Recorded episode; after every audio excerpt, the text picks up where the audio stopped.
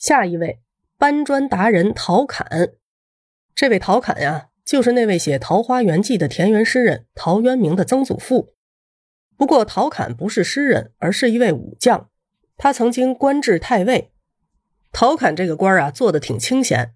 他在家里放了一大摞的砖，每天早上都把砖搬到外面，傍晚再把砖搬回去。别人看见了不理解，就问他为什么要这么做。陶侃说。吾方致力中原，过而优异，恐不堪。意思是我立志要做大事业，担心每天太过安逸，到时候体力就不行了。由此啊，还产生了一个成语，叫做“陶侃运辟”。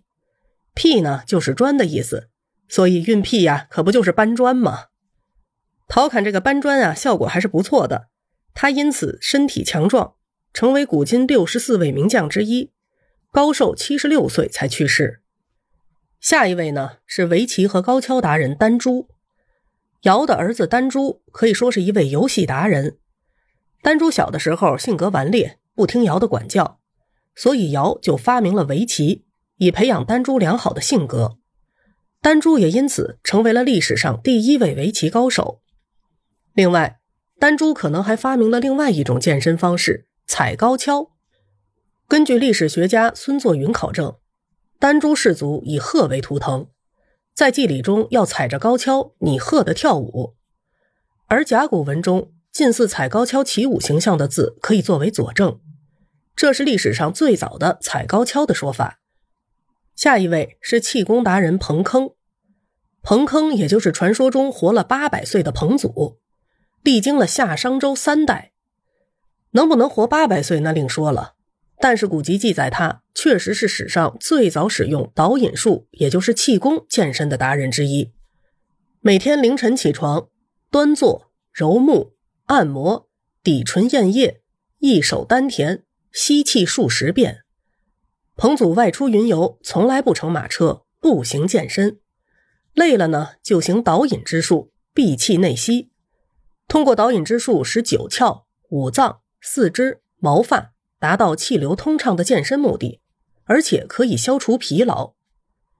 温泉达人陈俊，唐朝时候的陈俊有一种独特的健身方式，那就是泡温泉。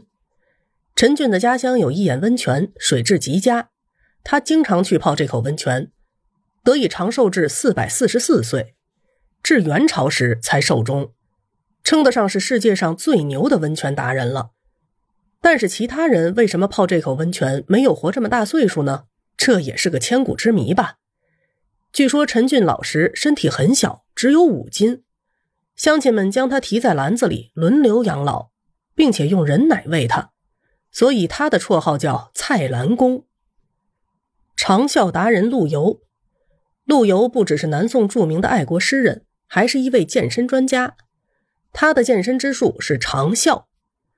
陆游是一位抗金英雄，并不是人们想象中的文弱书生。他能射箭飞鹰，枪伤猛虎。为了能有一个好身体，实现抗金的宏图大志，他常年使用一种长效的健身方法，长年累月，极大的提高了肺活量。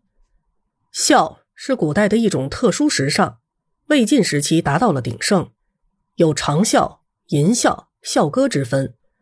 陆游依靠长啸健身。八十五岁才寿终。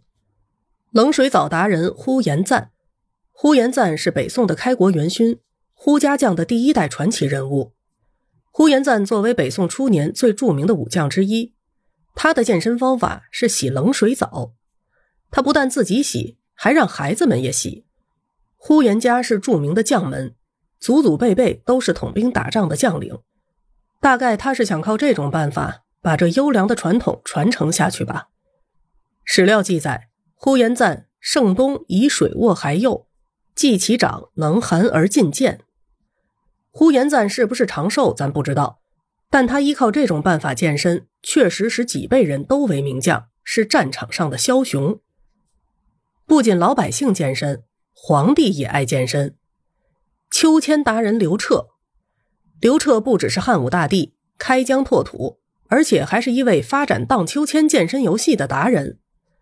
荡秋千这种健身运动以前叫千秋，是人们在攀藤上树、摘取果实的过程中受启发而创造的。